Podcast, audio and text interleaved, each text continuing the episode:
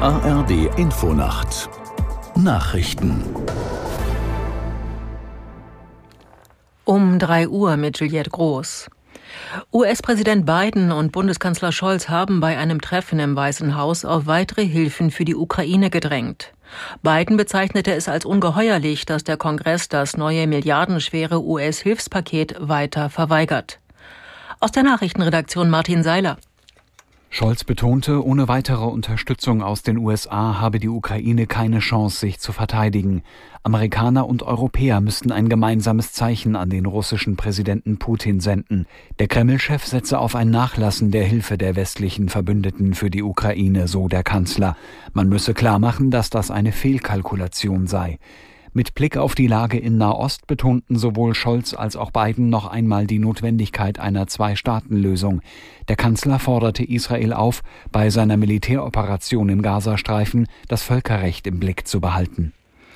Der palästinensische Präsident Abbas hat eine offenbar bevorstehende Militäroffensive in der Stadt Rafah im südlichen Gazastreifen scharf verurteilt. Er sprach von einem gefährlichen Vorspiel zu einer Politik der Vertreibung.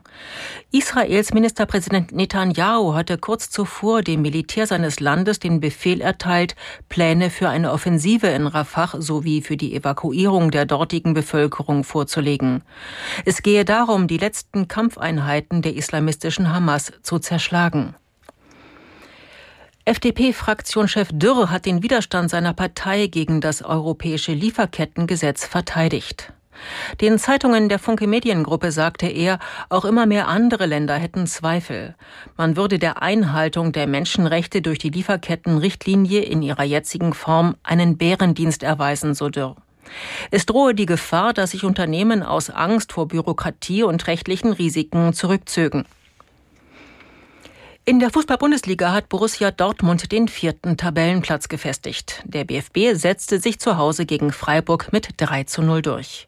Aus der Sportredaktion Marcel Stober.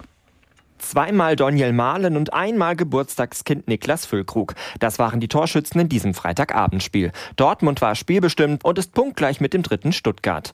Die Partie war mehrfach wegen Fanprotesten unterbrochen. Auch bei dem Spiel in der zweiten Liga zwischen Hamburg und Hannover war lange nicht an Fußball zu denken. Erst ging es wegen Protesten gegen die deutsche Fußballliga nicht weiter. Dann zeigten Hannover-Fans ein geschmackloses Plakat im Fanblock. Die sportlich wilde Partie gewannen die Hannoveraner mit 4 zu 3. Der HSV beendete das Spiel in doppelter Unterzahl. Außerdem trennten sich Wiesbaden und Nürnberg 1 zu 1. Das waren die Nachrichten. Das Wetter in Deutschland.